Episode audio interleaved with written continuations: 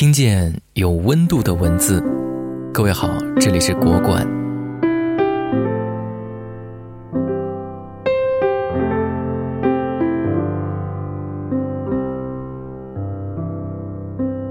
读余华小说的人几乎都不约而同的评价他，这笔锋未免太冰冷了吧？你看富贵儿，家道中落，破产流亡，丧子丧女。但有人也许会说，这跟世界上如出一辙的悲剧有什么区别？其实区别很大。福贵的儿子有庆在长跑比赛中拿了第一，女儿凤霞嫁了人，还怀上了孩子，日子也有一小段平静。不知不觉中，故事似乎有了温度，有了简陋的欢乐。如果说一直这样下去，该是一种多么温馨的场景，可偏偏不。作者丝毫不犹豫地给角色加了全部的死亡砝码，一点征兆都没有。他们相继一一的残忍死去。深夜点灯读的人，必定难免一场老泪纵横。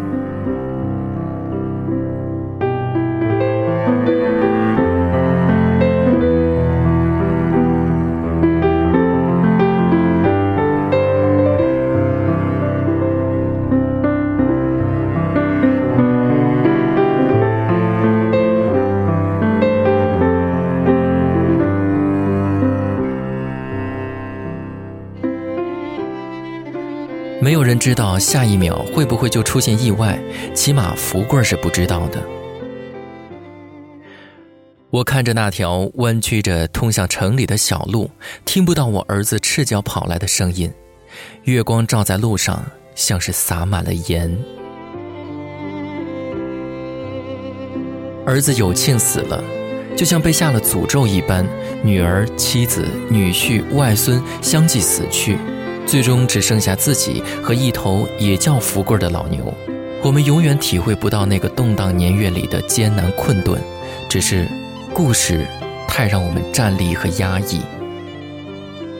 我们不禁试着去猜想，生命的力量到底有多强，承受苦难的曹植有多高，直到在现实生活中行走时，才发现。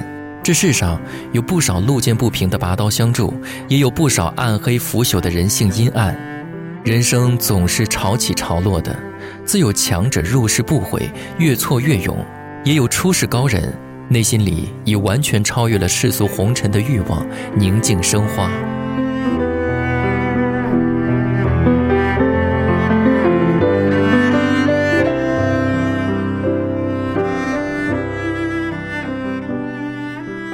至此，福贵的遭遇谈不上完全的悲剧。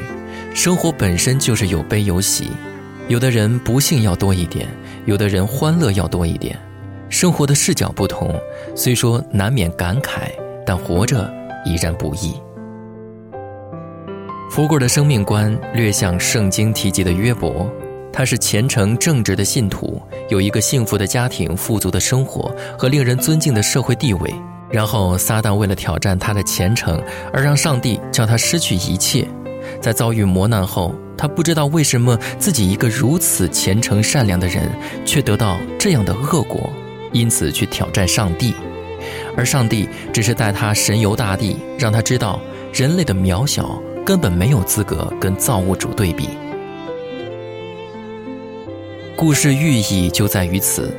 人的高贵不在于为了善果而行善，因为善因未必有善果。同样，不要因为生活没有给你公正的回报而就此颓丧。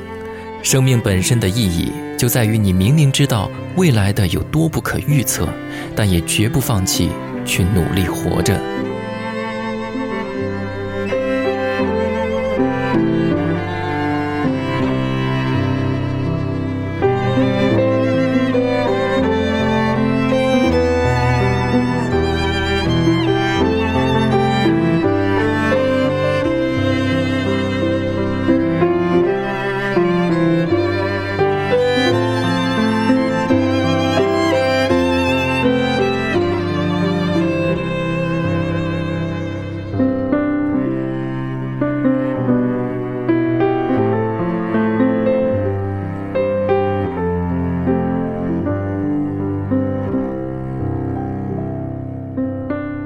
结束都是下一次开始。